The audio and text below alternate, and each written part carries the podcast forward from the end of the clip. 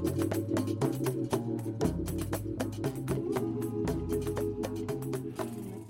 Bonjour tout le monde, on se retrouve aujourd'hui pour un nouvel épisode. Enfin, euh, ça fait un petit moment qu'on avait déserté le podcast, mais on est vraiment de retour avec plein de sujets, plein de choses qu'on a envie de faire, et surtout que maintenant on a déjà un peu plus de temps parce que c'est les vacances. Donc du coup, euh, promis, on revient pour plusieurs épisodes. Alors aujourd'hui, le thème qu'on a envie d'aborder, c'est euh, le sujet de la double identité. Alors la double identité, c'est bah, enfin, concrètement, nous, ce qui nous concerne, c'est le fait qu'on est d'origine euh, maghrébine et on vit en France, enfin nous c'est nos parents qui ont immigré, et donc du coup on vit clairement euh, cette double identité euh, dans tous les aspects de nos vies et euh, dans vraiment notre quotidien, et du coup ça, en fait ça nous suit, c'est quelque chose qui, qui rythme tout, tous nos choix, toute notre manière de penser, toute notre manière de visualiser le monde. Donc forcément, c'est un sujet qui ne peut que être important et intéressant pour nous. Donc voilà pour pourquoi aujourd'hui on avait envie de discuter de ça. Exactement. Donc franchement, c'est un sujet qui nous tient à cœur parce que comme euh, du coup tu nous l'as dit, c'est quelque chose qui est omniprésent en dans notre vie. On peut euh, on peut pas s'en cacher en fait. C'est notre identité tout simplement, notre double identité du coup. Et franchement, ça nous est grave venu à l'idée d'en parler parce que déjà, euh, là, c'est l'approche euh, des vacances. Beaucoup vont partir du coup dans leur pays d'origine, voir leur famille, etc. Et surtout que là, on vient faire notre podcast un peu là pendant le soir. Euh, voilà, avec la chaleur de l'été, ça nous refait penser au moment star avec notre famille, nos cousins, cousines, on se raconte des histoires, etc. Et on s'est dit, franchement, on est dans un bon mood. C'est le bon moment de parler à un sujet qui nous tient à cœur et qui nous tient tous à cœur en fait. Euh, qui est super important. Et donc, du coup, bah, qui est la double identité. Et euh, en fin de compte, on se rend compte que bah, la double identité, c'est pas quelque chose euh, qu'on va venir en fait s'en rendre compte à l'âge de 20 ans ou de 30 ans en fait. C'est quelque chose depuis l'enfance et que à travers différents, différents moyens, on va nous le faire comprendre qu'on est bah, qu'on n'est pas différent mais qu'on a une double culture quoi, qu'on n'est pas des Français quoi.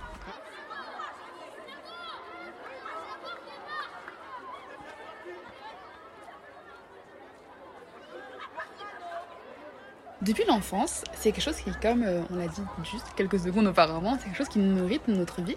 Et en fait, on s'en rend compte, mais très rapidement. Et euh, pour notre cas et pour le cas de tout le monde, on, suppose, c'est qu'en fait, on a compris qu'il y avait une euh, quelque chose en nous qui était enfin, on avait une pluralité dans notre mode de vie parce que justement à la maison on va parler pour beaucoup d'entre nous bah, de l'autre langue d'origine donc nous c'est le derija marocain on a une culture on a des on a euh, des éléments qui nous rappellent notre pays, euh, voilà, des petits, voilà, enfin. Ouais, ça passe partout en fait. C'est genre même dans la maison, ça va être la décoration. Euh, on a des, ouais, c'est ça, c'est l'ambiance même de la maison, des choses qu'on a l'habitude de faire, la nourriture. la base, les plats, tout ce qu'on fait en fait, plein de choses qui rythment notre quotidien, qui nous font comprendre qu'en fait on n'est pas, enfin, c'est pas comme dehors. C'est ça. Dans la maison, c'est pas vraiment comme Exactement. C'est vraiment comme un petit nid douillet. Euh, tu te sens chez toi, enfin, tu te sens que tu es en lien avec ta culture. Au début, peut-être, des fois, tu vas pas comprendre. Tu vas te dire, c'est bizarre, euh, c'est comme ça ici. Et à l'école, c'est pas comme ça. Ou au magasin, c'est vraiment pas les mêmes choses. Et après, au fur et à mesure que tu comprends qu'en fait, euh, en fait, tu as une culture, en fait. T'es pas française. En fait, c'est de toi-même, tu sais pas en mode, t'es pas française en mode raciste, t'es en mode, enfin oui, je suis française, mais je suis également euh, sur avant tout mon pays d'origine en fait. Donc quand je pars à l'école, c'est simple. Moi, ce qui m'a toujours marqué, c'est euh, c'est comme ça que je l'ai compris en tout cas, euh, que quand je parlais avec mes copines et qu'on parlait des vacances, et qu'elle, elle me disait, ouais, moi, je vais partir euh, au nord de la France, au sud de la France. Je me dis, mais qu'est-ce que tu me racontes? Oui, tu vas pas dans ton pays? Et En fait, non, parce qu'elle, c'est des Françaises bah, de France, en fait, tout simplement. Et c'était pas, elle n'avait pas d'autres. Euh, elle n'avait pas un pays où aller. Euh, un autre pays d'origine. Voilà, un pays d'origine, c'est la France. Et moi, en fait, bizarrement, euh, je disais que j'allais au Maroc parce que bah, je partais au Maroc et que c'était bah, c'est ça comme tous les ans en fait. Mais genre je me je me sentais enfin pas bizarre de le dire. Genre je reniais pas mes origines parce que j'étais enfin j'ai toujours su que j'étais marocaine et que j'étais enfin fière. Enfin je sais même pas si je voulais dire que j'étais fière ou pas. Juste je savais que j'étais marocaine. C'est tout. C'était une information à savoir sur moi mais sans plus en fait. Je vais jamais en parler etc parce qu'en fait je trouvais euh, une, grande divergence entre moi et les autres. Notamment en classe quand les profs elles disaient euh, oui, alors vous avez fait quoi de vos vacances? Tout le monde te dit ouais je suis partie en- à la montagne, ouais je suis partie au sud de la France, etc. Et toi t'es là tu vas te dire quoi? Je suis partie au Maroc, euh, j'ai mangé couscous. En fait, c'est nous. On- En fait, le truc, c'est que je trouve, c'est un peu, c'est nous, mais malheureusement, c'est pas de notre faute, en fait. Euh, c'est la société aussi qui a ce truc de moquerie par rapport à nous, euh, notre pays d'origine, etc. Mais du coup, ça nous crée nous-mêmes des freins et on n'osait même pas dire ce qu'on faisait quand on était en ça. vacances. On ne disait pas carrément, on Alors cachait que, en fait. voilà. Alors que justement, c'est grave un flex. Et quand c'est. et, Enfin, en tout cas, nous, pour notre cas, on a, grand, enfin, on a été dans des écoles où c'était majoritairement bah, des Français de France. Et. euh, et ben du coup, en fait, on était. euh, genre, eux, quand ils les disaient, par exemple, quand ils disaient, ouais, moi, je suis partie au Maroc et tout, euh, je sais pas, dans notre pays, genre, c'était grave un flex pour. Ouais. Genre, c'est en mode, euh, c'est super bien, j'ai découvert une nouvelle, une nouvelle culture, euh, des nouvelles, de nouveaux gens, un nouveau mode de vie, etc. Mais toi, va dire ça quand c'est tout. En fait, je sais pas. J'ai, je pense que indirectement, on était conscient qu'il y avait une différence et que du coup, on était un peu. En fait, on avait honte de cette, de cette, de cette différence et que du coup, on la cachait. Mais du coup, c'est pas quelque chose en mode on doit être blâmé pour ça parce que c'était inconscient et que c'est un mécanisme en quelque sorte de défense. Parce qu'en vrai de vrai, quand c'est quand, bah, c'est quand c'est un Français de France qui en parle, ça passe mieux que quand c'est une personne euh, ayant une double identité qui en parle. Tout à fait. Bah, en fait, moi, je trouve que, comme tu dis, l'exemple des raconter ses vacances, je trouve que c'est vraiment le truc qui, moi aussi, m'a marqué. C'est genre toujours, tu reviens et tout. Euh, surtout en anglais ou trucs comme ça, genre tout le Ah, temps et tout, raconte your holidays et tout. Et moi, j'étais là, oh my god, j'ai pas raconté les holidays. Euh, nous, on allait deux mois, en fait, au Maroc. Euh, On partait avant la fin des cours. Mais on avait plus que deux mois. hein. Parce qu'on partait avant la fin de l'école et on revenait après la rentrée. Donc, de toute façon. Euh, voilà, on partait vraiment. Un, un- nos parents, c'était hyper, hyper, hyper important pour eux euh, qu'on aille au Maroc tous les étés. Euh, c'est d'ailleurs ça, moi je les remercie infiniment parce que finalement, c'est ça aujourd'hui qui fait que je suis autant à l'aise avec ma culture, que je suis aussi proche de ma culture, que je connaisse la langue et tout et tout. Et, et que je suis aussi, proche de ma famille parce qu'en fait, finalement, nous, toute notre famille est au Maroc. Donc, donc de toute manière, enfin voilà, ici, on n'a pas. On n'a pas de famille tout simplement. Donc du coup c'était hyper important pour mes parents. Et euh, vraiment, on allait deux mois full, full. Et, euh, et quand on allait, et aussi, je pense que c'est ça la différence, comme tu disais tout à l'heure, parce que eux, peut-être quand ils vont dans un pays étranger, enfin étranger, genre pas la France, ouais, en fait, ils y vont en tant que touristes. C'est ça. c'est pas la Et je trouve chose. que ça change tout. Nous, euh, moi, j'ai jamais de ma vie eu l'impression d'aller au Maroc en mode touriste. Peut-être maintenant, ces dernières années, quand je vais dans des nouvelles villes, avec ma famille, on découvre des nouveaux trucs et tout. Là, oui, j'ai l'impression un peu d'être une touriste. Mais sinon, mais, et même, euh, pas vraiment l'impression, mais voilà quoi. C'est comme si, genre là, je vais dans une autre ville en France, j'ai Oui, l'impression voilà, d'être touriste. touriste, Alors ouais. que c'est quand même. euh, Enfin, le pays, je le connais. Mais du coup, c'est pareil. Et donc, du coup, nous, comme quand on était petits, j'avais vraiment pas du tout l'impression qu'on allait en mode touriste. On allait aux mêmes endroits, euh, on restait avec notre famille, c'était incroyable. On passait des vacances de, de ouf quand j'y pense.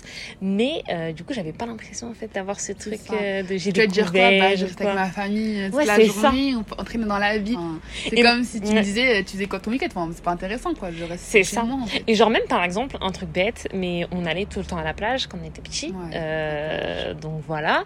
Et quand on revenait, et tu vois, donc par exemple, ce truc comme ça de raconter les vacances et tout, et bah des fois il y avait tout le temps des profs quoi qui disaient Ah, qui a pu aller à la mer et tout. Et moi j'étais en mode Bah moi j'y suis allée, la tu base, vois. genre. En mode la base, en plus il faut voir la plage, hein, la plage d'Agadir. Vraiment. Tellement bien. Vraiment. Et genre, j'étais là, limite, j'osais pas dire que j'étais. Alors qu'il y en a qui vont, tu vois, qui vont faire en fait tout un pataquès sur le fait qu'ils sont allés à la plage, etc. etc. Et en vrai de vrai, ils ont Mm. raison. Mais en fait, c'est juste nous, je pense que. En fait, nous, on a. Parce qu'en en quelque sorte aussi, moi, j'ai compris au fur, des, enfin, au fur et à mesure des années qu'on a aussi eu de la chance d'aller, de pouvoir aller dans notre pays euh, tous les ans, parce que c'est pas la chance de tout le monde. euh, Beaucoup ne peuvent pas se permettre, en fait, d'y aller. Et, euh, et en plus, rester deux mois, donc c'est beaucoup quand même. Et en fait, je pense qu'en fait, on se rendait pas compte de la valeur parce que, justement, c'était pas. parce que c'était pas un pays. d'Occident. En fait, euh, le truc, c'est que euh, je pense que dans notre tête, si par exemple on serait parti en Espagne, euh, en Allemagne ou quoi, et ben en fait, on aurait été plus dans les codes bah, européens de la France, des pays. On, on- on diminuerait moins l'importance des vacances qu'on a C'est passées. ça, en voilà. fait.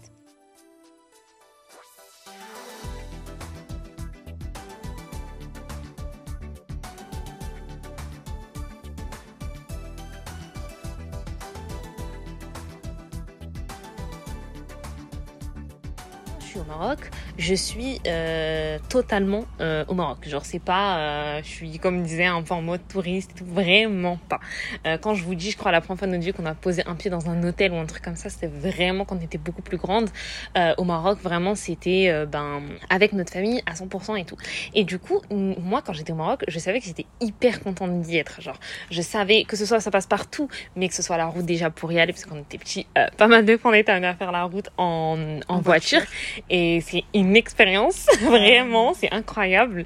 Euh, donc du coup, c'est c'est un tout en fait, c'est ça. Après, on va là-bas, on retrouve toute notre famille. Nous ici, on est, on n'a pas de famille, donc vraiment, c'est toutes les fêtes et tout C'est qu'il peut y avoir. important, ouais, genre c'est Ouais. l'événement de l'année en fait. Bah c'est ça en fait, tu retrouves tout le monde et tout. Euh, moi par exemple j'ai une cousine qui a exactement mon âge, donc on est très très proches. Et en fait Pareil pour moi. on retrouve, euh, mais ouais c'est ça, en fait on retrouve vraiment, j'ai l'impression les nôtres et tout, et on est hyper contents.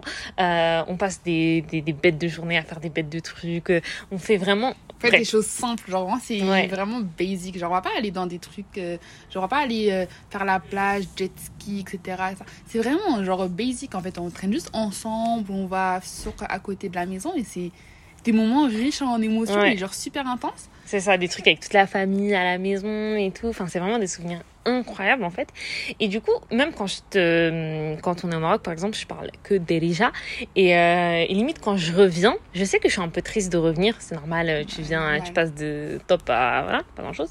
Euh, lol. Mais exemple, quand on revient, ben, euh, moi, je, je sais que les tout premiers jours, genre, bon, je vais abuser, tu vois, mais peut-être la première journée, deuxième, limite, euh, où j'ai un peu le décalage de Derija et tout. Euh, quand j'arrive en plus, euh, au Maroc, euh, toutes les maisons sont, où on était en tout cas, sont très grandes, très spacieuses, beaucoup de monde. On arrive chez nous, c'est hyper silencieux. Euh, où, où on vivait quand on était petit, c'était, ben, pas un très grand, pas de Ouais, très grands espaces, quoi. en fait. C'est un appartement avec des chambres assez petites, donc euh, vite tu passes de tout à rien. Et du coup, en fait, je me rendais compte que je passais mes meilleures vacances et Et que j'étais hyper silence, en heureuse. fait. Genre, il n'y a plus rien, tu peux. Enfin, tu discutes avec les membres de ta famille, mais bon, euh, c'est bon, je vais voir toute l'année. Ouais, toute ça ma en vie. Non mais Et vraiment. il y a un silence, il y a plus cette ambiance du dehors. Euh, En France, il n'y a pas à se sortir. Enfin, en tout cas, nous, on habitait, il n'y avait pas à se Ouais, sortir comme ça. devant, tu joues avec les gens. C'était vraiment, tu restes à la maison et tu ressors quand il faut sortir. Mais il y a, en fait, il y a vraiment cette ambiance chaleureuse avec la chaleur qui caresse ton corps, la plage et tout. Trop bien. Et là, tu passes à la France. C'est ça. Et là, tu sais, bah.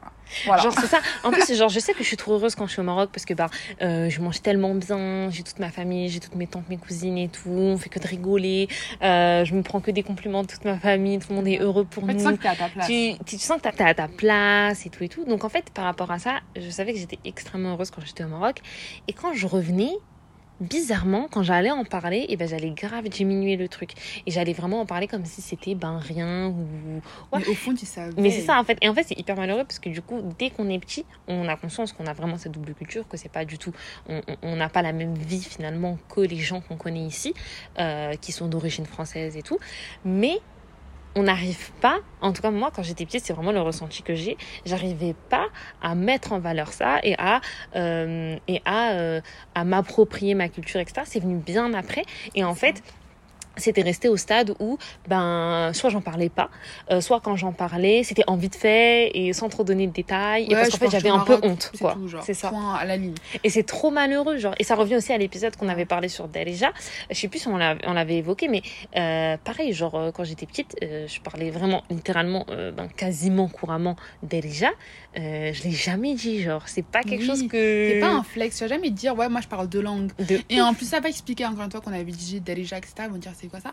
Mais en fait c'est ça qui en fait ça qui est triste c'est que après on sait très bien moi c'est ça que je tiens à souligner c'est que ce ressenti là qu'on a ressenti nous c'est pas le ressenti de beaucoup de monde enfin c'est le ressenti de pas mal mais pas non plus de toute la diaspora marocaine parce que enfin et toute la enfin et toutes les autres diasporas parce qu'on a parce que nous on a vécu dans un milieu qui était assez blanc enfin genre euh, juste blanc il y avait beaucoup de blancs il y avait pas beaucoup des gens euh, bah, comme nous quoi En fait, il y avait genre, euh, moi je, me souviens qu'il y avait des gens de toutes les origines, mais c'est juste qu'à l'école, je sais pas, je trouve que euh, la culture française, je sais pas comment Bah, l'expliquer est autrement, mais elle était, elle, elle était vraiment hype up et elle était omniprésente au ça. point où nous, on n'avait pas notre espace finalement pour s'exprimer, etc.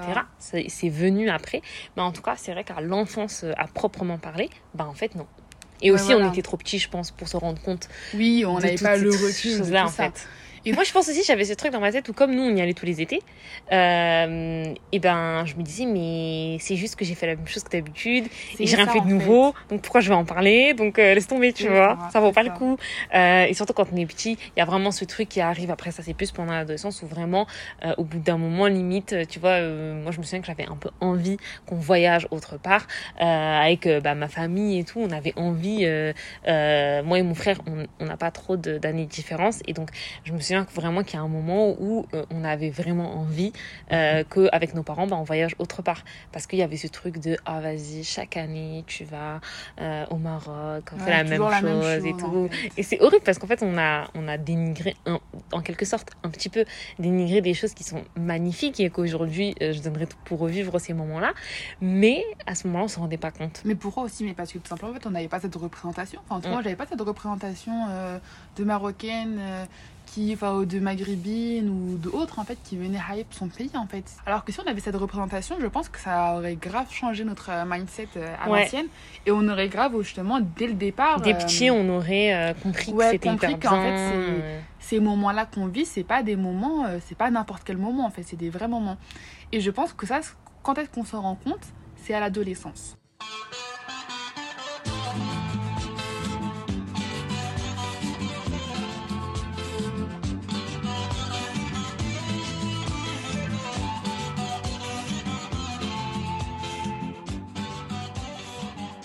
En fait, moi, euh, je trouve que le moment où il y a eu un changement par rapport à mon rapport à ma double culture, c'est vraiment euh, quand euh, à l'adolescence, bon, enfin, quand tu es arrivé au collège et tout, même après au lycée et tout, euh, moi, les populations n'étaient plus du tout les mêmes.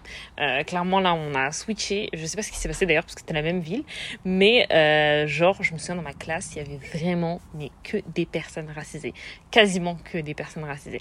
Et du coup, ça, c'est ça petit à petit, où euh, bah, tu traînes en fait avec des gens qui te ressemblent. En fait, c'est c'est ouf, mais tu te sens connecté avec des gens qui n'ont pas la même, à proprement parler, genre c'est pas forcément des personnes d'origine marocaine, mais juste des personnes qui ont cette double culture où je vais être hyper proche de ces personnes. Genre moi, quand j'étais petite, mes meilleures amies, euh, elles étaient euh, ben, de, plein d'origines. J'avais une meilleure amie brésilienne, euh, une meilleure, des meilleures amies vietnamiennes, une meilleure amie congolaise, j'avais des copines marocaines, algériennes, tunisiennes, tout. Et en fait, c'est tout ça, je me souviens, qui, bah, au collège et tout, où vraiment, c'est tout, toute cette vibe qui m'a permis déjà de me rendre compte que ben, je suis pas la seule en fait à avoir une double culture et on est beaucoup à avoir cette double culture et à force de parler avec une telle une telle une telle on rend compte bah, que leurs parents aussi ils parlent une, deuxième langue. Des fois c'est eux-mêmes bah, les filles que j'ai connues qui parlaient elles aussi leur langue euh, maternelle.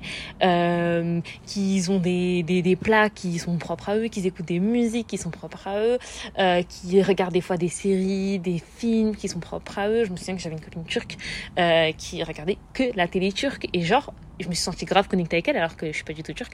Mais parce que moi, quand j'étais petite, on n'avait pas la TNT chez moi. Et donc, du coup, regardez pas la télé française. On n'avait pas les références de la France. Et genre, d'un coup, tu, tu, te dis, ah, mais en fait, il y a grave des gens comme nous. Genre, euh, eux aussi, ils ont une On n'a pas la même culture, mais en fait, on se comprend directement. C'est ça. En fait, on a nos mêmes, nos mêmes problématiques, on a nos mêmes vécus, etc. Et en fait, c'est là que tu te dis, ah, mais en fait, euh, je suis pas bizarre, en fait. Ah, en fait, je peux enfin flex moi aussi. ouais, c'est ça. Toi aussi, c'est comme ça. Ah, bah, moi aussi. Ouais, exactement. Mais après, voilà, ça, après, c'est pas avec n'importe qui que tu peux le faire, tu vois. Et en fait, en plus, enfin, toast parler des trucs. Genre, euh, je me souviens avec des copines et tout, genre, elles disaient, ben, leurs vacances, comment ça se passe et tout. Et moi, je dire, ou alors juste des trucs pas forcément en vacances, juste chez eux, dans leur maison. Genre, en mode, ah ouais, moi, ma mère, elle est comme ça, elle fait ça, ni Et moi, je mais moi aussi, etc. et c'est trop des trucs comme ça où là, tu te dis, ah ouais, en fait, on est vraiment ensemble et tout. Et en même temps que ça, moi, je trouve qu'il y a eu un peu, euh, après, peut-être que moi, j'étais un peu en retard, je suis arrivée sur les réseaux sociaux assez en retard. Euh, mais, euh, d'un moment, euh, il y a eu, ben, j'ai commencé à aller sur les réseaux sociaux, notamment Twitter. Et là, mhm. vraiment, je me suis dit, mais attends, attends, attends, quoi? Mais il y a autant de gens qui ont les mêmes références que moi? Mais genre vraiment des trucs genre bien précis, genre moi Genre quand tu vas au Maroc et que tu fais ça, genre Et genre ça, je trouve, moi ça a été hyper euh, vraiment révélateur en fait. Révélateur en fait. Je dis, ouais, j'attends là, je rentre dans un nouveau monde en fait, je suis enfin moi-même, je peux enfin m'accepter et euh, arrêter, enfin non pas renier, mais au moins en fait. Euh, dire aussi ce que j'ai vécu en fait et arrêter de l'enfuir en moi et de l'évoquer qu'avec de ma famille parce qu'on bon bah ils s'en fichent je pense qu'on vit enfin on a vécu la même chose donc il y a rien à à rajouter. Là, surtout que c'est pouvoir- pas avec eux que t'échanges, t'échanges avec les gens de ton en fait. âge. En fait, euh, partager des expériences similaires, c'est super enrichissant. Ouais. Et encore, et aussi ce qui est très important, c'est qu'en fait, justement, en fait, on s'en rend pas compte, mais le fait de, en fait, ce multiculturalisme, il est super enrichissant et super important parce que du coup, tu apprends des cultures de tout le monde. C'est ça. Et ça, c'est super enrichissant. Genre, moi, maintenant, je connais pas que la culture, je connais la culture de beaucoup de gens. Après, on connaît pas euh, à 100%, c'est normal. Mais Oui. on connaît pas mal de choses. On peut même connaître des mots et tout. C'est, en fait, on a un langage aussi qui, euh, qui s'accroît de, de jour en jour en. Ouais. en... Avec des références en fait à plusieurs langues différentes. Ouais, Tu, sais les, tu connais les plats, tu connais les musiques. En fait, c'est super bien. Ouais. Et ça, ce que j'aime bien, c'est que vraiment, maintenant aussi, grâce aux réseaux sociaux, c'est qu'en fait, maintenant, tout le monde ose euh, partager sa culture. Avant, c'était vraiment genre, personne n'en parlait. Maintenant, c'est justement, mais genre, c'est la base en fait. Et carrément, moi, je parle Mm. que de ça en fait. Ouais, c'est Euh, ça en fait. Mais qui va parler de la France? C'est clair. Non, mais c'est vraiment ça. Et, moi, c'est ça. ouais. Et moi, ça, c'est vraiment une des choses où euh, je peux dire euh, si je suis contente, on va dire, de vivre en France. On dirait vraiment que je suis forcée de le dire. Mais euh, si je suis là, je pense qu'un des seuls trucs qui fait qu'aujourd'hui je suis contente de vivre en France, c'est de voir, euh, c'est, c'est, c'est purement et simplement euh, l'aspect archi multiculturel qu'il y a en France. Parce qu'en fait, qu'on le veuille ou non, euh, peu importe ce que les médias, etc., euh, pas rentrer dans tout ce qui, dans tout ce qui est propre à la France, malheureusement, euh, qui est très dramatique, euh, qui, est, qui, enfin, voilà, qui est très grave et qui, pour moi, représente absolument pas. euh, la réalité euh, en fait du peuple ben en fait tu te rends compte euh, nous moi je sais pas mais où j'ai grandi et tout même pas forcément où j'ai grandi, même si t'as pas grandi dans ça, ou finalement tu peux le retrouver un peu sur les réseaux sociaux, etc.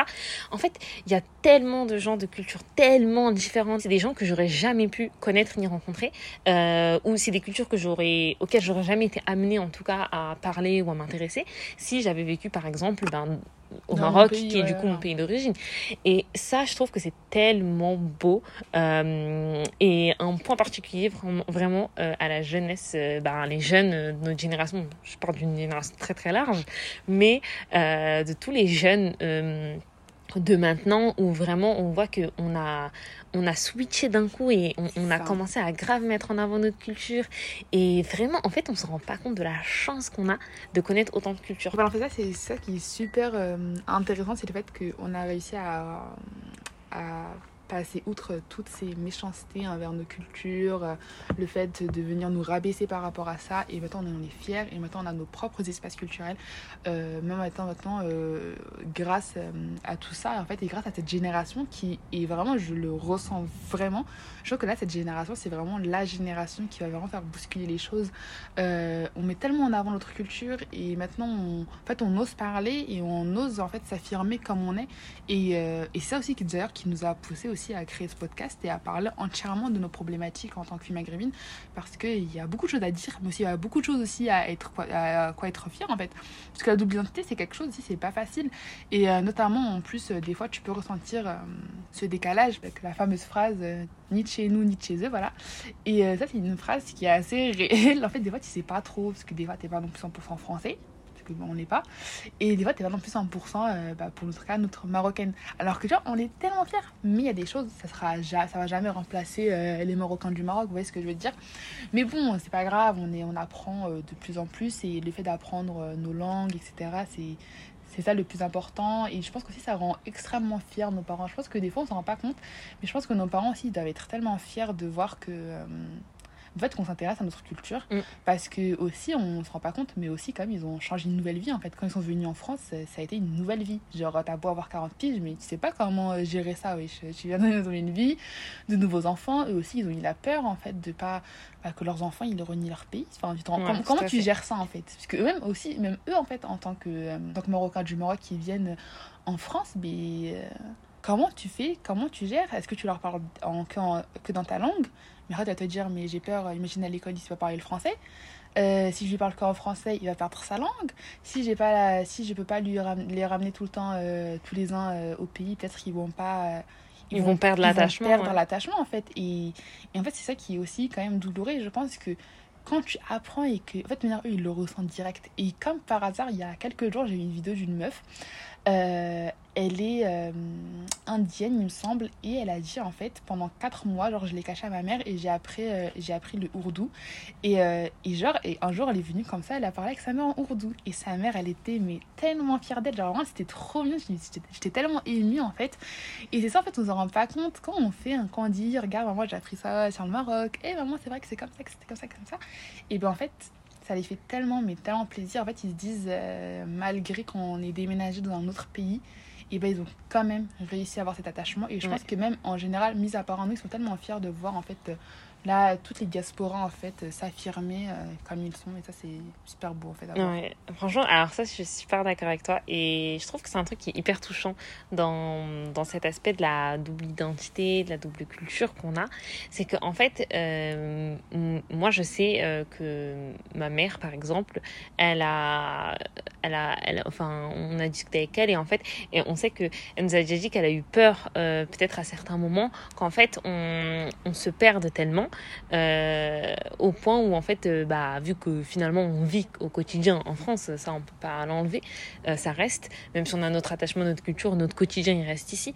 Et, et en fait, elle avait eu cette peur qu'on se perde et qu'en fait on renie un peu notre culture et qu'en fait on soit que, que je sais pas moi, que, que dans la culture française et que on ça, en adopte fait.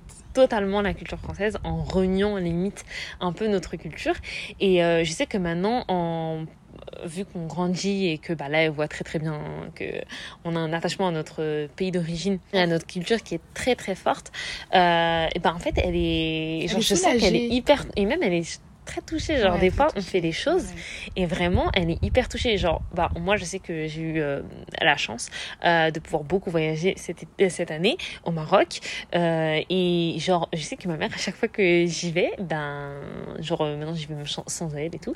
Et euh, elle est trop touchée. Genre, à chaque fois, elle se dit, ah, mais ma fille, parmi tous les voyages qu'elle aurait pu faire ou C'est ça, en envisager, fait. elle a voulu aller au Aller Maroc de son propre gré, de elle-même, etc., etc. Alors que on se souvient qu'il y a quand même eu une époque où au bout d'un moment, on demandait limite un peu à nos parents à ce qu'on puisse aller dans d'autres pays pour voyager et voir d'autres trucs, euh, limite en mode, en, en mode un peu, ah mais euh, Allez, maman et tout, bon, euh, on va tout le temps au Maroc, c'est bon, on connaît, on peut avoir autre chose et tout et tout. C'est comme tu disais, mais attends, c'est l'année, c'est le moment de l'année où je peux enfin aller dans mon pays. Ça, tu me dis non, oui. Je... Ouais, dinguerie, c'est ça, exactement. Et même, en fait, il n'y a même pas que nos parents, en fait, en général, même aussi nos hum, familles au Maroc, je pense qu'ils sont contents de voir que. Ah, enfin, genre, euh, ok, c'est des safariennes, mais ça va, genre. Ah, Ça va, c'est- ça, oublient c'est un sujet. Ça, c'est un sujet. C'est un sujet, carrément, j'ai peur d'en faire. On est obligé de parler quand même. On est obligé de faire une petite aparté. Non. Alors, donc, clairement, le truc, c'est que euh, je sais pas si c'est avec tous les, avec tous les pays d'origine. Je pense que ça existe dans tous les pays d'origine. Bon, en tout cas, pour les gens qui sont maghrébins, plus particulièrement marocains, vous savez qu'il y a le gros sujet de donc Zmegria. Euh, Seferienne, je sais pas appeler comme vous voulez. Moi, Zmegria, j'ai appris le mot quand j'étais beaucoup plus grande, genre là, il y a 3-4 ans. 3-4 ans, pareil. Avant, c'était Vraiment. Mais quand on était petit, c'était vraiment Seferienne. Donc Seferienne, euh, qui signifie en fait euh, ben, les personnes d'origine marocaine qui vivent en France. Donc, nous.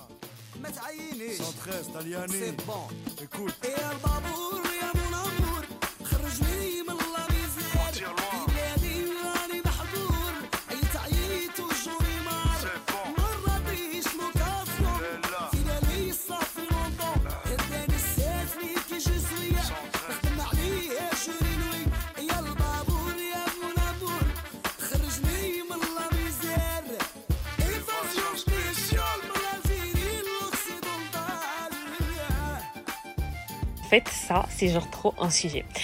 Euh, franchement, euh, on en a tellement parlé en plus que là, vraiment, on va faire le résumé de nos réflexions. Le résumé de, du résumé.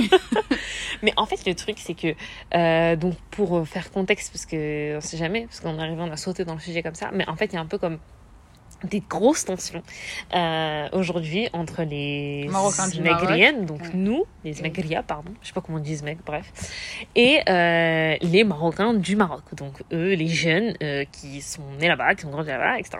Et en fait, il y a grave cette tension parce que on peut pas nier le fait que les personnes d'origine marocaine qui vivent en Europe, on va dire, euh, enfin pas qu'en Europe en fait, dans tous les pays, mais surtout euh, le problème c'est ceux qui vivent en France hein, de toute façon. Ouais, la cible, trop les autres. les. Parce que c'est nous on est trop insolents. Euh, depuis des années, en fait, c'est vrai, on a malheureusement instauré ce truc de moquerie autour euh, du pays d'origine. On va pas se mentir, déjà, premier truc qui est un débat euh, comme fin. plein d'autres, mais le mot bled, déjà. Pourquoi est-ce qu'on dit bled? Euh, Finalement, de manière littérale, il n'y a pas de problème à le dire, mais aujourd'hui, la connotation que ça a pris, on peut pas se Ah non, mentir. justement, ça le problème, c'est que le bled. euh, Littéralement, c'est pas un problème. Non, si, littéralement, c'est un problème. Ça veut dire campagne au Maroc. Enfin, déjà, ça veut dire campagne. Mais nous, en France, en France, on- pour nous, ça veut dire pays. Oui, Mais en fait, mais tu comment vois, ça quand nos parents, ils utilisent ça, c'est pas Oui. mal vu. Mais c'est voilà. vraiment quand c'est nous, on utilise que c'est mal vu. Oui, voilà, parce que maintenant, nous, en fait, on s'est beaucoup moqué. En fait, le Voilà. problème, c'est que c'est venu d'abord de nous, on va pas se mentir. C'est venu de nous, les Français. euh, Pas nous, hein, pas moi, elle. Hein. Non, non, non, on Nous, les Français, euh, d'origine maghrébine qui d'origine vivent en maghrébine France. qui viennent euh, qui vivent en France et en fait ça, ça, ça c'est depuis des années des années oui enfin après enfin, Bah oui, le allez bled, regarder sur TikTok les hein. blédards, les, blé- enfin, blédards. les, les blédards, le bled, regarde l'accent, euh, je suis une zéro ici, je suis une 10 là-bas, euh, je suis pauvre en France, je suis riche euh, au Maroc. Voilà. Euh, et bref, et tout ça. Et en fait, on a donc assisté à nos multiples analyses par rapport à ça. C'est qu'en fait, on, enfin, on a remarqué qu'en fait, tout simplement, euh, on fait littéralement ce que les blancs ont fait sur nous. C'est-à-dire qu'en fait, on, on fait le, on fait le sauveur blanc de nos propres pays. Et Mm. ça, c'est une honte. Parce qu'en fait, on se dit, juste parce qu'on vient, puisqu'on est, on a vécu dans un pays d'Occident, on pense que on a les capacités de sauver notre pays en venant. Mais en fait, MDR. Et ça, et ça, ça me rappelle une session euh, sur Twitter où il y a un mec qui avait dit avec mon bac, je peux euh, venir Oui, euh, oh sauver my mon pays. god. Et en fait, c'est trop gênant de penser comme ça. Et les gens étaient persuadés. En fait, ça, c'est vraiment une euh, mentalité qu'on a, qu'on a tous. euh, qu'on a tous en fait ingurgé dans notre crâne et en fait on s'est dit bah pu- puisque moi je suis en France et bah juste parce que je suis en France tout simplement juste parce que j'ai un pays d'Occident et bah je pense que grâce à mes capacités euh, académiques que j'ai euh, que j'ai obtenues en France je peux Mm. venir dans mon pays et venir euh, sauver mon pays en fait, fait, déjà, déjà sauver de quoi? c'est, En fait, c'est tellement condescendant et en fait, en fait, ça laisse croire que du coup, nos gens de nos propres pays, ils sont bêtes euh, et que du coup, sans nous, ils peuvent rien faire. Et en fait, du coup, on reproduit les mêmes euh, schémas en fait euh, coloniaux sur nos propres pays Exactement. et ça, c'est euh, super dérangeant. Et je pense que pas beaucoup de personnes s'en rendent compte Mm. parce que ça, va- ça va plus loin quand même. C'est quoi C'est quand même grave de, en fait, de venir rabaisser ton propre Ouais. pays. c'est une vraie mentalité qui est C'est problématique. ouais, une en fait. réelle mentalité Ouais. euh, bien coloniale en fait. C'est- Euh, Il y a quand même ce truc aussi de se moquer tout le temps. Alors, par rapport à ça, de toute façon, finalement, l'analyse, ça reste la même. C'est que nous, en France, on a, comme on le disait très bien dans notre enfance, on a, euh, pas, pas, pas- pour tout le monde, hein, mais pour beaucoup, on a été amené à un moment ou à un autre dans notre vie à, euh, malgré nous, un peu dénigrer et rabaisser notre pays d'origine. Quand je dis ça, euh, faut pas s'imaginer que genre j'allais dire aux gens je déteste le Maroc ou le Maroc c'est la merde ou quoi, pas du tout. Mais il y avait ce truc où euh, j'étais pas fière en tout cas. J'avais limite un peu honte des fois de dire certaines choses, de parler des choses qui se faisaient dans ma culture, etc. etc. Tout ça pourquoi? Parce qu'on vit dans un contexte français qui est extrêmement raciste et euh, qui, qui va à l'encontre en fait de la possibilité euh, d'avoir une double culture et de, et de vivre avec. Euh, Et d'en être fier en fait. Et de Exactement. C'est finalement. Ben, en France, il faudrait adopter en fait le modèle français et totalement effacer euh, son identité. son Euh, et donc ça, c'est quelque chose qu'on combat, mais malheureusement, c'est très présent. Euh, c'est un contexte extrêmement bah, raciste, en fait, qui, qui, qui, qui est très, qui, qui est très difficile à vivre pour nous.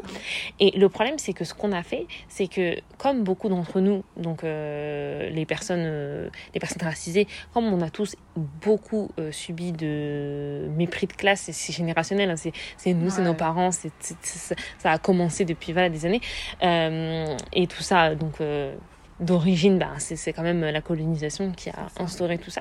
Et en fait, euh, on a tellement vécu ce mépris de classe, euh, ce mépris euh, de manière générale, donc social, culturel, etc., mais même tout simplement raciste, qui a fait que nous, euh, je pense on s'est construit avec ce truc de on a l'habitude de se moquer du coup de notre origine c'est on en a fait quelque chose de, de, de random en fait Euh, je vais quand j'étais c'est à un l'école moyen de défense en fait. C'est C'est ça. pas qu'on se moque de. En fait, genre, c'est. Je préfère me moquer de moi-même.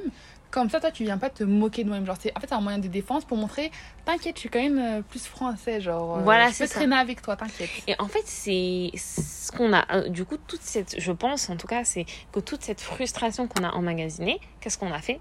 On l'a euh, totalement retransmise. Donc c'est-à-dire que nous, comme ici, on n'arrive pas à vivre clairement notre identité. On n'arrive pas parce que tout simplement le, le pays fait que c'est pas possible.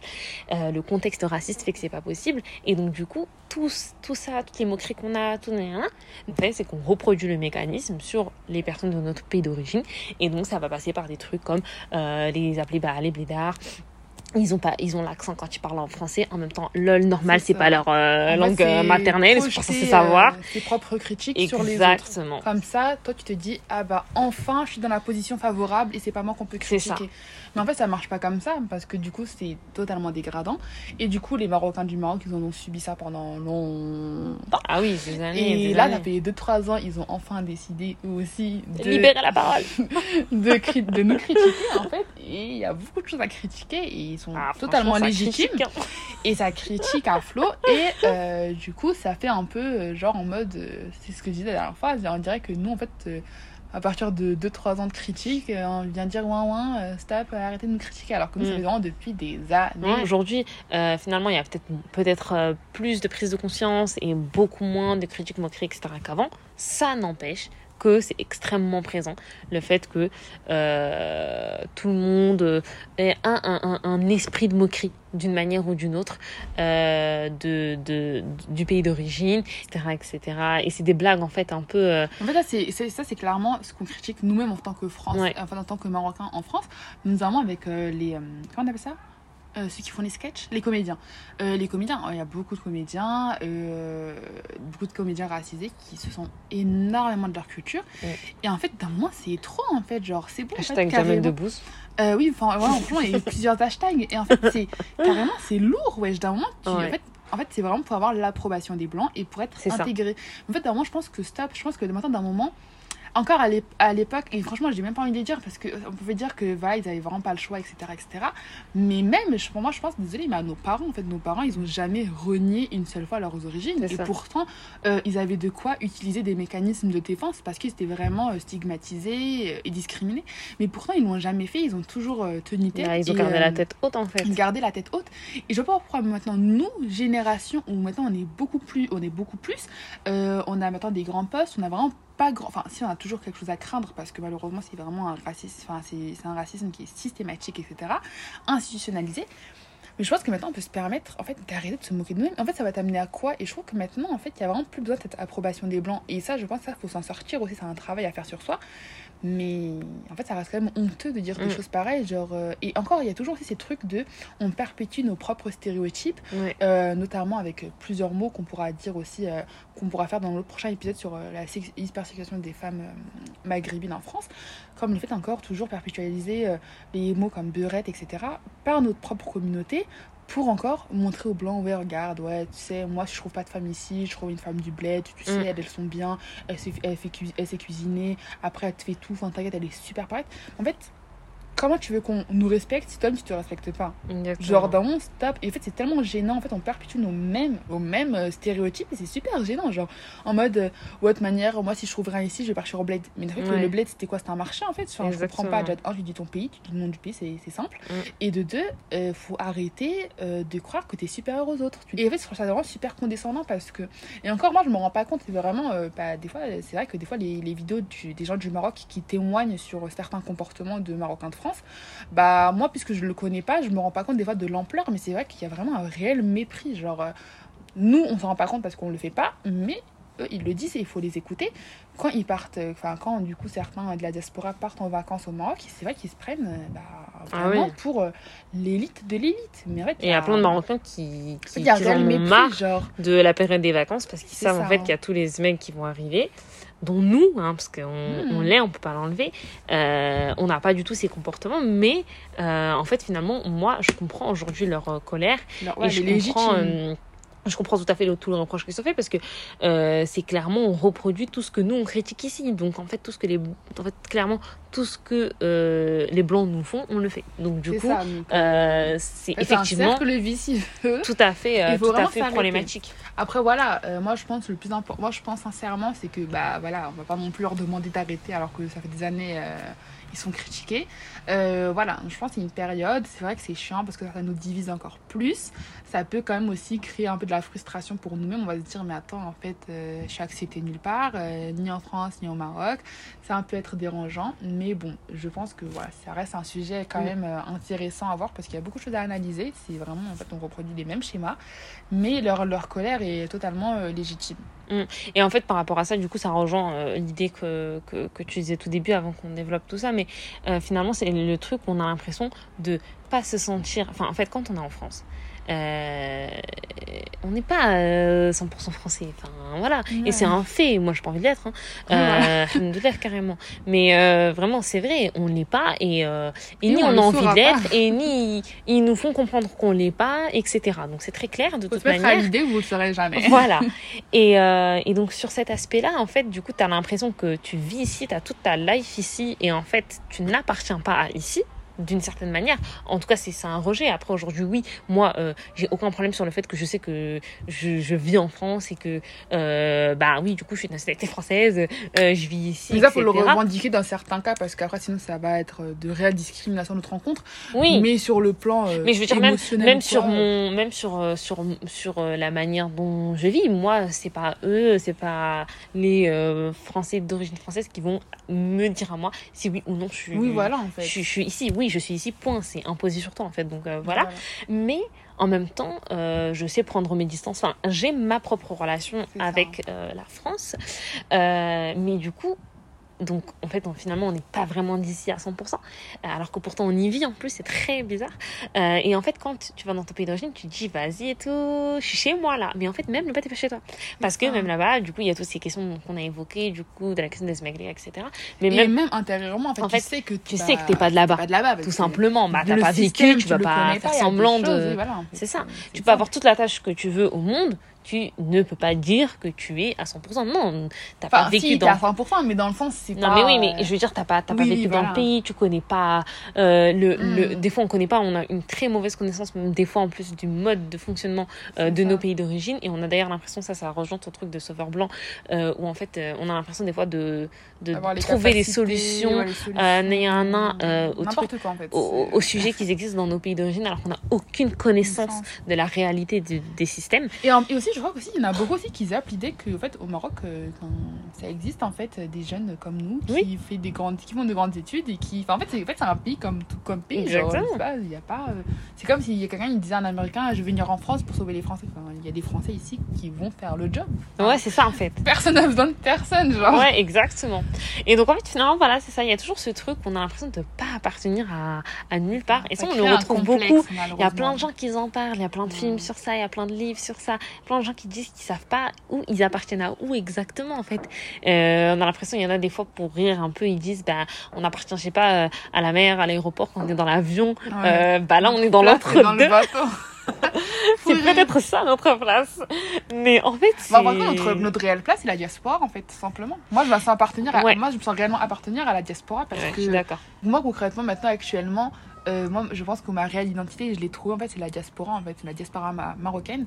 C'est là où je me sens euh, bah, réellement, en fait, euh, à l'aise, totalement moi, parce que, en fait, tout simplement, on est, on est, en fait, je fais partie des gens qui ont une double identité et je peux pas le renier, en fait. C'est ça. Parce que c'est quand même aussi les questions comme ça, toutes bêtes. tu préfères la France ou le Maroc? Oui, forcément, je préfère le Maroc. Mais maintenant, actuellement, actuellement j'aurais envie de vivre au Maroc. c'est mon but plus tard. Mais actuellement, si on est réaliste et qu'on se pose des minutes, on peut pas nier que on a grandi ici. Et, et en fait, genre, genre, je sais pas si vous allez comprendre ce que je vais dire, mais genre, genre euh, j'aime la France, mais pas la France en mode euh, j'aime Oui. la France, France. En fait, j'aime la France, mais plutôt euh, C'est comment pas, j'aime la. France en mode le drapeau bleu blanc. Oui, voilà, c'est vrai, ça. C'est en fait, j'aime bien la, la diaspora et le Ouais. multiculturalisme. C'est ça, en fait. C'est ça ce que j'aime, en fait. Moi, c'est avec les gens racisés que je me sens à l'aise, qui, ont les, qui connaissent les mêmes problématiques que moi. C'est pas, euh, je suis fan de la France, bleu, blanc, rouge, etc. Non, c'est juste tranquille, genre. euh, c'est- Parce qu'en fait, c'est la France, c'est là où j'ai grandi, c'est, je connais son système, je sais comment ça va se passer, etc. Et donc, du coup, c'est, en fait, c'est ça, en fait, qui est toujours. euh, mais le Maroc, ça reste mon attache, mon amour de ma vie, et, je, et, je, et mon rêve, c'est de vivre là-bas et de finir mes jours là-bas, en fait. Mais c'est, ça reste quand même une ça reste compliqué. Ouais, et en fait, c'est par rapport à ça, en plus, quand tu dis que exactement aujourd'hui, mon, mon... c'est pour ça que je dis que je vais pas dire que je suis pas française ou que je m'en fous de la France ou quoi, c'est pas vrai. Parce qu'aujourd'hui, je me suis construit mon identité autour de, euh, autour des personnes racisées qui vivent en France. C'est ça aujourd'hui no- notre Et identité et notre en attache. fait. C'est ça, en fait, c'est- c'est c'est tout, toute la France que ces gens-là ont réussi à construire, toute la beauté des fois de certaines choses qu'on a. On a aujourd'hui, mine de rien, quand même quelques figures euh, ben, de, de personnes racisées qui ont, euh, qui ont fait des belles choses en France, qui continuent de faire des belles choses. Aussi, une des choses qui me rattache énormément et que je retrouve que ici, c'est qu'ici, en fait, toutes les personnes racisées, on a une histoire commune, c'est l'histoire malheureusement du racisme et des oppressions. Et c'est quelque chose qui nous lie tellement qu'on retrouve pas dans d'autres pays. Parce que oui, alors euh, effectivement, ben, au Maroc, y a les gens ont conscience de l'existence du racisme, etc., etc., etc. Mais euh, ils sont ils sont pas confrontés et ils ont pas ce, cette vie. euh, je, je suis beaucoup plus liée à une personne racisée d'un autre pays en France que des fois à Oui. une personne marocaine. Maroc, que voilà, parce que tout simplement, on a une histoire commune, on a cette histoire de lutte, cette Et histoire aussi ça, en fait. de, de, de, de soutien euh, qui ont perduré pendant des années et qui continuent encore aujourd'hui d'exister. Et en fait, c'est cette France-là, justement, moi, aujourd'hui, à laquelle je me sens ouais. liée. En fait, c'est ça, en fait. Malheureusement, c'est que tu auras beau expliquer euh, le racisme euh, à des Marocains ou à des gens de ton propre pays, en fait, ils vont jamais comprendre parce que c'est pas, en fait, c'est pas en mode, euh, ouais, on me dit ça l'arabe. C'est déjà, il y a ça, mais c'est aussi un frein dans ma vie quotidienne. Je sais ça. que demain, maintenant, je pourrais pas atteindre un certain stade de par mes origines, de par ma double identité. Et en fait, c'est des choses que. En fait, mal- en fait, malheureusement, tu pourras jamais leur expliquer et même eux, ils pourront jamais le comprendre. Et je pense que aussi, il y a aussi des fois cette, euh, un peu cette non-compréhension des fois de gens de notre propre pays sur notre propre difficulté. Et ça aussi, des fois, ça, ça peut être un peu chiant parce qu'en fait, malheureusement, des fois, genre, à, l'ancienne, il y avait beaucoup cette image de ouais, mais c'est bon, t'es en France, euh, t'as rien à te plaindre. euh, beaucoup rêveraient d'aller là-bas, etc. Maintenant, moi, je pense sincèrement que ça évolue cette idée-là de. De l'Europe, c'est la réussite. Puisque maintenant, maintenant, puisque maintenant on, on a la possibilité d'en parler, beaucoup ont commencé à dire en fait, euh, c'est pas ça en fait, c'est pas ça Moi, la réalité de l'Europe, c'est pas la ça. réalité de l'Europe, c'est pas la réussite, malheureusement, c'est la difficulté. Et surtout, nous, en fait. Et même eux, aujourd'hui, moi, je me rends compte qu'il y a beaucoup, euh, juste par rapport à ça, de, de, dans le cas du Maroc, hein, euh, de Marocains qui refusent euh, catégoriquement de venir en France ou de poursuivre leurs études en France ou quoi, parce qu'en fait, ils ont envie d'évoluer dans leur propre pays, dans leur contexte, et euh, continuer à être auprès des leurs, en fait, Et et, ils ont pas aller chercher l'Europe. Enfin, C'est ça.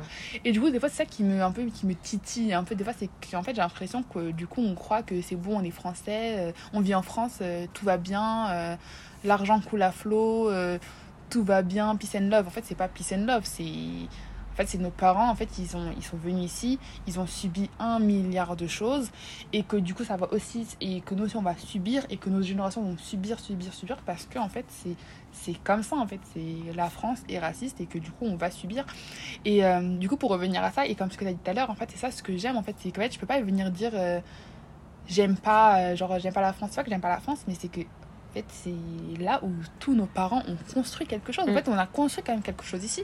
C'est La France, elle est comme ça maintenant, c'est pas que grâce aux Français, c'est grâce à nous, Bien surtout. sûr.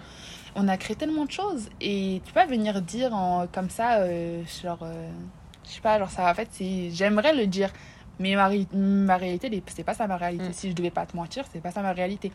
Et donc, bref, et du coup, c'est pour ça que c'est vraiment un sujet super intéressant. Et moi, même à l'heure actuelle, hein, j'ai beau euh, être totalement euh, en totale coordination avec, euh, avec, ma, avec ma culture, en fait, c'est que des fois, je ressens quand même un peu ce, ce doute dans ma double identité. Je me demande des fois, est-ce que je suis une vraie Marocaine? Est-ce que, est-ce que, ouais, est-ce que je suis une vraie Marocaine, en Mm. fait? Est-ce qu'eux aussi me perçoivent comme une vraie Marocaine Ou est-ce qu'ils me voient vraiment euh, bah, comme une safarienne et que du coup, ben, pour eux, je suis une Française Ouais. parce que ouais, c'est ce, tu sais, c'est ce truc permanent, en fait, tu sauras jamais. Parce que tu vas jamais dire à un Marocain, hé, excuse-moi, euh, tu penses que je suis marocaine ou, ou pas? Ouais. Il n'y a pas ce truc. Et nous, c'est toujours. euh, c'est constant, c'est constant. Et, ça. euh, mais c'est comme ça, on vit avec. Mais franchement, moi, mais clairement, moi, si je pouvais vraiment dire un truc, et moi, c'est ce qui m'a sauvé personnellement pour euh, concernant euh, ma confiance en, en moi aussi, on n'en parle pas assez, c'est que depuis que j'étais depuis que j'ai compris en fait euh, la valeur de ma culture et à quel point j'étais totalement fière de ce travail que j'ai eu avec moi-même à apprendre et apprendre et apprendre et à plus avoir honte, c'est vraiment comme ça en fait que je me suis dit ah là je suis vraiment complète. Genre là je me sens complète dans mon identité et j'ai totalement confiance en moi, je sais qui je suis, je connais mon pays, je sais le, le, le pays de mon cœur, je le connais et je suis en. Je sais pas, je sais pas comment dire, c'est comme ça que j'ai gagné ma confiance en moi en fait. Genre, Mm. c'est même pas en mode. euh, genre, euh, c'est vraiment comme ça en fait. C'est c'est devenu comme ça en apprenant ma culture et je, je savais enfin qui je suis parce qu'avant, je savais pas qui j'étais. Genre, euh, je, savais, je savais que j'étais pas d'ici, mais en même temps, je savais que j'étais pas de là-bas. Et du Ouais. coup, je- j'étais en mode, qui suis-je? Et depuis que j'ai su, en fait, que je suis vraiment une vraie marocaine et que voilà quoi. Ouais. Et bah, c'est comme ça que j'ai gagné de la confiance en fait en moi. Je trouve que c'est super intéressant et c'est beau qu'on finisse le sujet sur ça. Euh, ce sujet, si on a voulu en parler, c'est parce qu'aujourd'hui, nous, on se sent quand même euh, assez à l'aise d'en parler et qu'on a réussi à trouver un équilibre au fond de nous euh, qui nous permet en fait de, vivre et de jongler avec cette double identité au quotidien et de manière sereine pour nous, même si bah, la vie continue et on aura encore l'occasion de vivre beaucoup de choses par rapport à cette double identité et peut-être à découvrir encore des sentiments qu'on a euh, et des choses à vivre par rapport à ça. Donc, euh, donc ça, c'est très beau. Et moi, euh, ce que je peux dire par rapport à ça, c'est que je conseille vraiment à tout le monde de, ne pas... de ne pas renier cette partie de soi, même si c'est pas renier en mode méchant, mais juste des fois de l'effacer. Des fois, malheureusement, on, juste on l'efface parce qu'on est happé par le quotidien de la vie qu'on vit ici. Euh, et, et on zappe totalement en fait une partie de nous et euh, on l'efface parce que des fois on a aussi un entourage qui est, euh, qui est totalement éloigné de notre culture, etc. etc., etc., etc. Et en fait tout ça fait que, euh, mis bout à bout, en fait euh, on, en arrive à un point en où parler en fait. on n'en parle pas et on s'y intéresse pas plus que ça et parce que des fois on, tout le monde n'a pas la même histoire de vie mais des fois les parents euh, n'ont pas n'ont pas mis trop en lien avec la culture dès l'enfance ou alors la, la personne n'a pas eu la possibilité d'avoir un cadre familial qui lui a permis d'avoir une connexion avec sa culture dans tous les cas euh, il n'y a pas de solution hein. on peut pas on peut pas savoir euh, comment voilà comment gérer ça. Mais en tout cas la chose euh, que je conseille c'est vraiment de pas effacer ça et de bien de de, bien prendre conscience de, de quelle est en fait aujourd'hui la situation dans enfin notre origine. Euh, c'est ça en fait. On peut pas la nier. On, on peut pas enlever cette partie de nous. Et c'est justement la prendre s'y intéresser euh, l'alimenter en, en, en s'intéressant à tous les aspects de notre culture et, euh, et à apprendre en fait à l'apprécier, à l'aimer et à guérir de certaines blessures qu'on s'est créées des fois nous-mêmes ou que la vie nous a créées euh, par rapport des fois à l'effacement d'une partie de nous totalement. Euh, et être complètement oublié, ben, généralement c'est sur la partie pays d'origine qu'on qu'on enlève complètement parce que la France on pas l'enlever, on vit ici.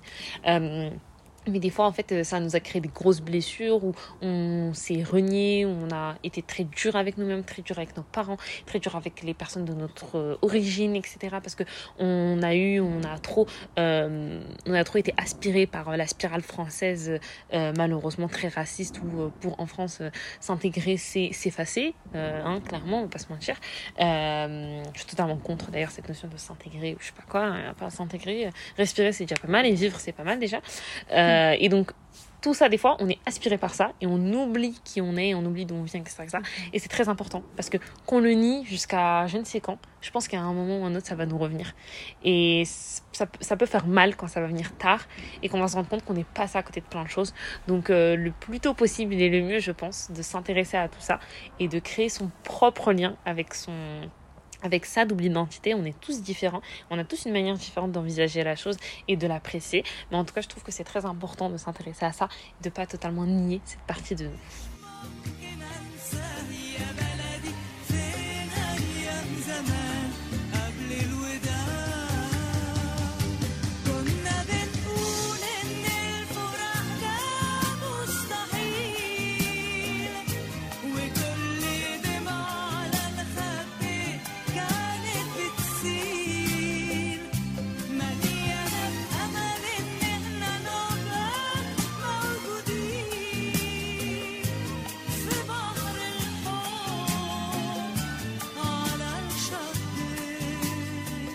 Pour bien finir l'épisode, on s'est dit pourquoi pas euh, vous proposer en fait deux petites choses en lien avec l'épisode et tout ce qu'on a dit sur la double identité. Et donc du coup, dans un premier temps, on vous conseille euh, le Musée national de l'histoire de l'immigration, qui est un musée alors super euh, intéressant. Franchement, ça a été une réelle découverte. Euh, Enfin, du coup, on l'a connu depuis longtemps, mais il a été en travaux depuis à peu près deux ans. Et du coup, là, ils ont refait le parcours sur l'immigration justement en France. Et franchement, du coup, le, enfin, du coup le parcours, il s'étale de la période coloniale jusqu'à nos jours et qui vient en fait parler de l'immigration en France et ce que euh, l'époque de nos parents en France pour faire valoir leurs droits comme les Français de France, euh, qu'eux aussi ils ont droit au respect, à la sécurité, etc. Et franchement, ce qui est super intéressant dans ce parcours, c'est que déjà, ils parlent vraiment de nos problématiques en tant qu'enfants ayant une double identité, donc ce qui est un très grand point et super intéressant. Et euh, de deux, c'est que aussi ça parle vraiment de l'époque de nos parents, et je trouve ça super intéressant parce que c'est une période qu'on connaît pas forcément tous très très très bien, et du coup on comprend mieux les enjeux de cette époque et euh, ce que ça a permis du coup pour notre époque à nous pour mieux également un peu mieux vivre notre situation en tant qu'enfant d'immigrés. Et aussi ce qui était très bien et ce que, qui est super intéressant à relever, c'est qu'en fait c'est vraiment très détaillé, très bien documenté, donc euh, chaque aspect est documenté par une image ou une vidéo ou un audio. Et euh, donc c'est très détaillé, mais c'est également aussi, et des fois, une petite pancarte euh, c'est un résumé en fait pour vraiment comprendre l'essentiel de l'information. Et franchement, on vous le conseille vraiment et vivement parce qu'en plus, ça, il est gratuit pour les moins de 25 ans, il me semble. Euh, et donc, du coup, on vous le conseille. Ouais, tout à fait. En fait, euh, ce que je voulais ajouter par rapport à ça, c'est que, alors, euh, bien sûr, on le conseille à 1000%. Et en fait, ce que je trouve très intéressant, c'est qu'on est très loin, parce que je sais que ça existe. hein. Moi, je suis la première à dire quand j'aime pas. Mais on est très, très loin des musées ou expos où il y a des trucs qui sont complètement abstraits, on comprend pas le lien avec le sujet, etc., etc. Là, on est sur quelque chose de très concret, de très bien documenté. Euh, les belles choses sont mises en avant, je trouve vraiment. Euh, sincèrement, euh, je trouve que, c'est très bien fait. Je suis très contente qu'il l'ait refait et j'ai envie d'aller le revoir encore parce que bah, j'ai fait le tour une fois, mais c'est très long en plus. Donc après, c'est vrai que voilà, il y a tellement de choses que c'est normal, hein, un peu long, mais ça vaut vraiment le coup d'aller le, faire en famille, en- entre amis ou, ou tout seul. Il n'y a aucun, a aucun problème. C'est c'est en fait euh, des choses dont dans, dans le musée euh, vous font vraiment vous connecter avec euh, limite une époque qu'on n'a pas connue finalement qui est celle de nos parents euh, ou de pour certains leurs grands-parents arrière-grands-parents etc c'est vraiment des fois les premières générations qui sont arrivées euh, les premières générations d'immigrants en France qui sont arrivées. Et en fait euh, on a un lien avec avec cette histoire. Même si on est aujourd'hui très loin de tout ça on arrive en fait avec plusieurs éléments qu'il y a dans le musée à, à ressentir ce qui a pu à peu près être ressenti à l'époque, à comprendre certains sujets et comme tu dis vraiment les enjeux et tous les combats qu'il y a pu y avoir. Et euh, je trouve que c'est très beau et c'est sur ça aussi que, que, c'est à ça que je pensais tout à l'heure quand je disais qu'effectivement euh, le lien aujourd'hui euh, que je ressens avec la France, avec ma double identité et la partie française euh, de mon identité, c'est vraiment cette histoire de lutte, cette histoire de solidarité y a pu avoir entre toutes les populations immigrées qui sont arrivées en France, qui ont tous été dans une même situation. Euh, et en fait, c'est toute cette histoire de combat qu'il y a pu avoir, de solidarité entre tout le monde. Et on voit aussi, des- il y a des moments, vous verrez dans l'exposition, je ne vais pas tout dire, euh, c'est pas une expo, pardon, c'est vraiment le musée, euh, je ne vais pas tout dire, mais on voit vraiment des moments où, en dehors de tout cet aspect ben, de combat et limite de l'état de survie dans lequel étaient ces personnes, on voit des très belles choses, des moments vraiment de, de convivialité, de solidarité, des choses comme des soirées qui pouvaient être organisées, en- des soirées culturelles de telle ou telle euh, partie du monde, des trucs mais incroyables et euh, sur lesquels aujourd'hui en fait, on, comme tu disais, on voit qu'aujourd'hui ça revient parce que euh, et ça a toujours en fait c'est toujours resté euh, parce qu'aujourd'hui encore des choses comme ça donc c'est très très très très beau et c'est très touchant. Donc euh, franchement, je vous conseille. Et ça. franchement, même si vous pouvez y aller avec vos parents euh, ou Ouais, vos grands-parents qui ont vécu en fait euh, ces époques euh, de près ou de loin, mais franchement à faire.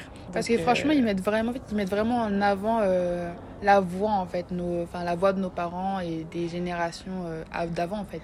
Parce que c'est vraiment bien documenté. Des fois, on a vraiment des, euh, des témoignages en fait de personnes euh, justement qui ont vécu à cette époque et qui font part de leur vécu.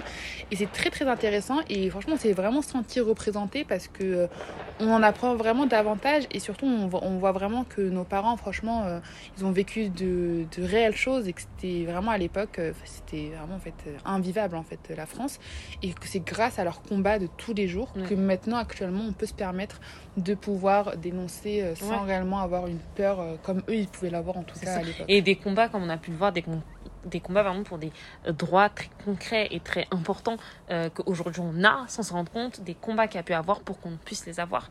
Euh, et c'est plein de choses, notamment sur ben, euh, la naturalisation, enfin plein sur des aspects administratifs qui aujourd'hui on a complètement zappé, mais qui ont une importance réelle. Et il y a des gens encore aujourd'hui qui le vivent et qui se rendent compte de, de, de la complexité du système euh, français euh, qui est Et qui tout ça est expliqué euh, en fait dans, ouais. ce, dans ce musée. Donc c'est pour ça qu'on vous. on comprend les invite, enjeux, pourquoi vraiment. en fait, et tout à fait. Donc, Franchement, ils disent vraiment les termes. Concrètement, ils disent les termes. Ouais, c'est ça. C'était très très bien. euh, Ouais, c'est pour ça que je dis vraiment dès le début, on est très loin des musées où les trucs c'est abstrait, tu comprends pas trop et tout. Oui, voilà. C'est très clair, c'est très bien fait, net. vraiment. Et c'est bien documenté. Genre, vraiment, t'as les preuves, t'as les preuves devant toi en fait. Et donc, Voilà. franchement, c'est bien. Et donc, par rapport à Ta partie c'est le 14 juillet, donc c'est normal. Les, euh, Ah oui, les bruits de feux d'artifice, ça, tout va ça. bien. donc, par rapport à ça aussi, par rapport aux parents, etc.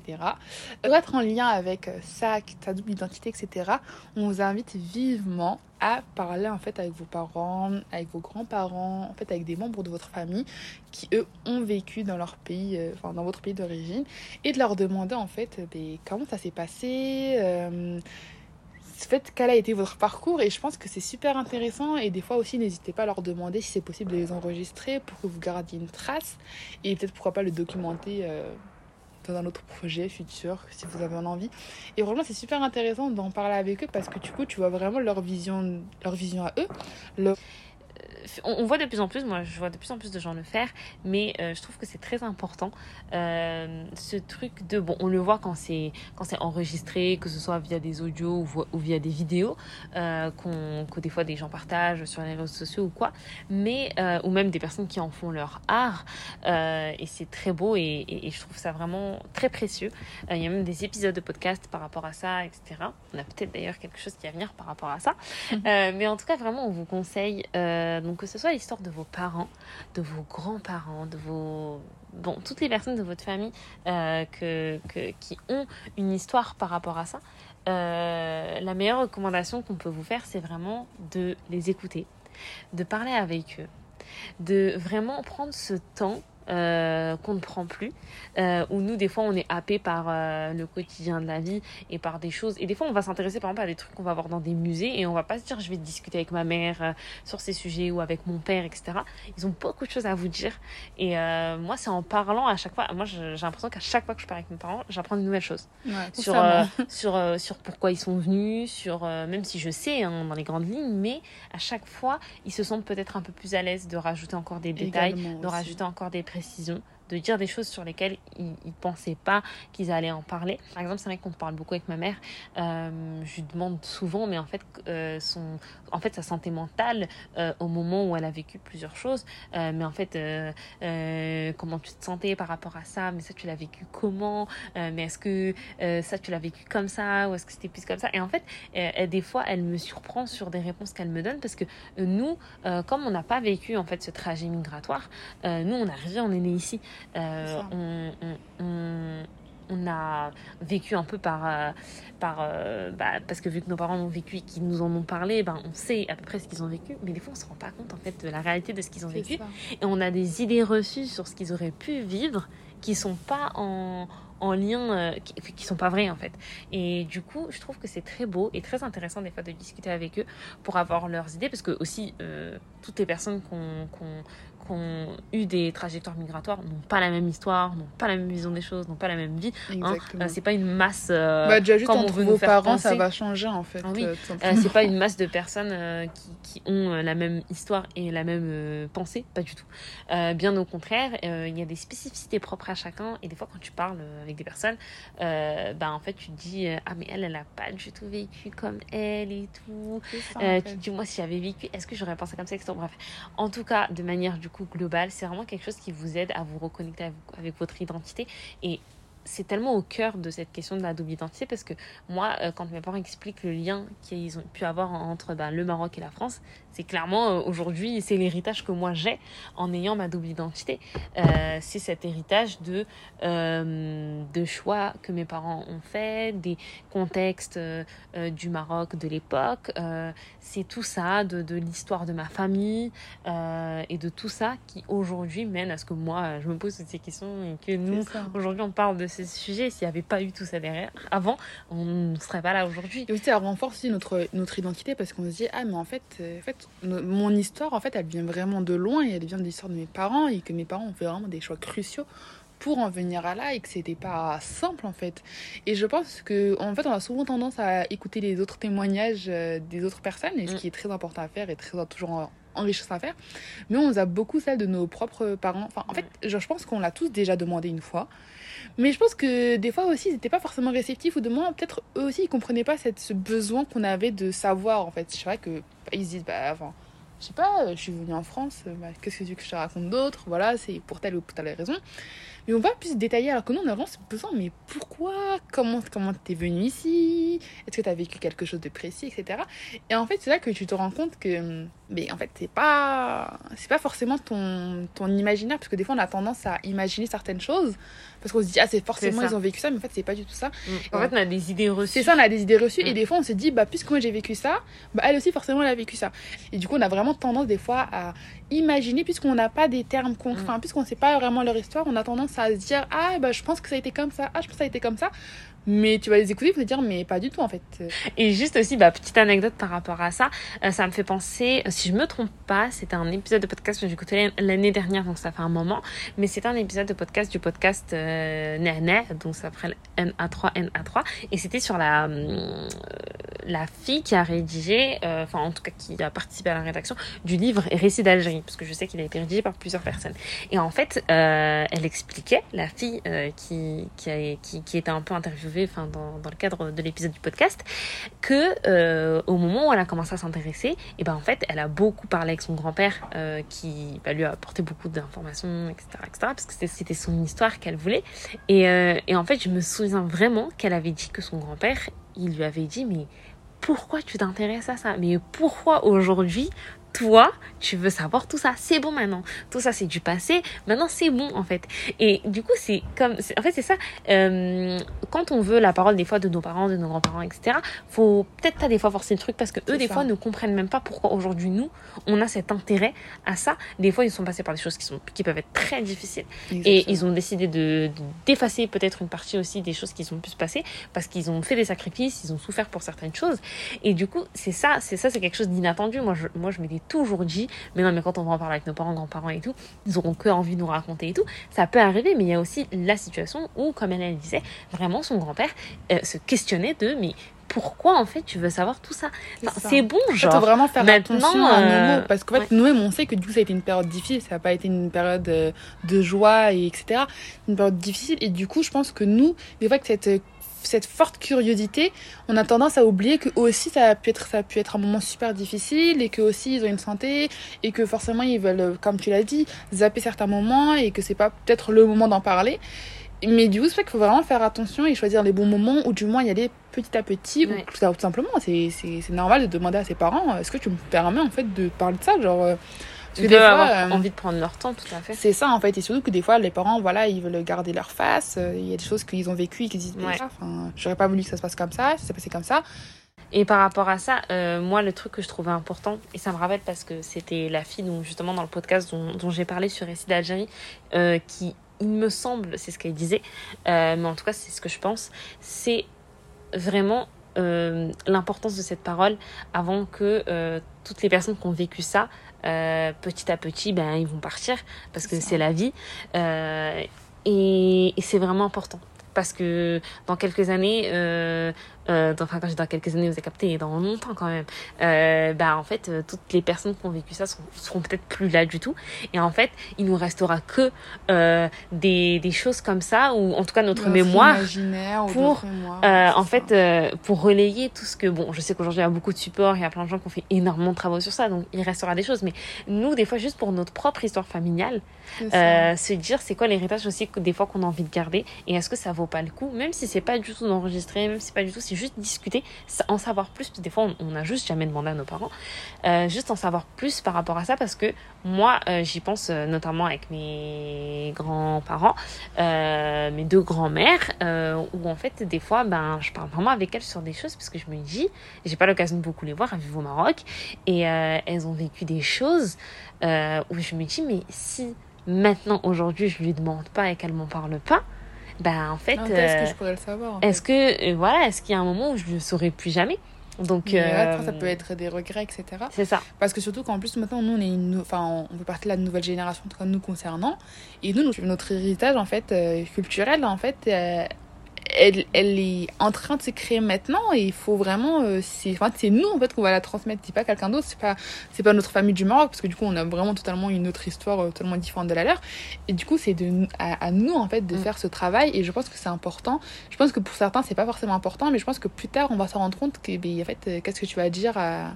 Enfin, mais pas forcément à tes enfants, hein, juste à toi-même. Tu te dire, bah oui, Qu'est-ce que tu euh, vas retenir en fait de Qu'est-ce que ton tu vas retenir histoire, de ton histoire, de Mm. celle de ta famille Et je pense que c'est important de, des fois de- d'en parler. Ouais. Et, Quand euh, on a la possibilité. quand on a la possibilité, bien évidemment, vraiment et, euh, le de le faire euh, pour garder une trace, en fait, tout simplement. Ou sinon, même si vous n'avez pas la possibilité d'en parler à vos parents ou euh, parce que vous voulez pas, etc. Mais la vôtre, en fait, tout simplement la vôtre. Parce que du coup, nous aussi, on fait Mm. Partie. Enfin, on n'a pas vécu ce nos parents ont vécu, certes. Mais du coup, notre vie en tant qu'enfant vivant en France. Parce que notre, nous aussi, on a toute une histoire aussi. Aussi intéressante que la leur, euh, à notre façon, à notre manière, et documenter juste en faisant des, des audios ou en écrivant, si vous aimez bien écrire, ou en faisant derrière des dessins. Enfin, il y a plusieurs supports à le faire. Et franchement, faites-le.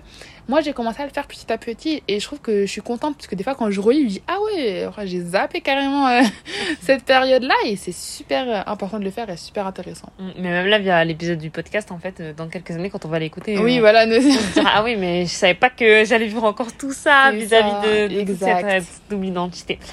Donc du coup, voilà, on finit euh, vraiment Ce- cet épisode. Euh, on espère vraiment qu'il vous aura plu, euh, qu'il vous aura réconforté, qu'il vous aura apporté en fait Quelque chose. quelque chose, si ce n'est juste une petite l'impression d'avoir une petite discussion avec nous. On espère aussi que les conseils, les deux petits conseils qu'on a donnés à la fin, vont pouvoir vous aider. On essaiera plus souvent aussi de faire un peu comme ça des conseils par rapport à, à la thématique qu'on aborde.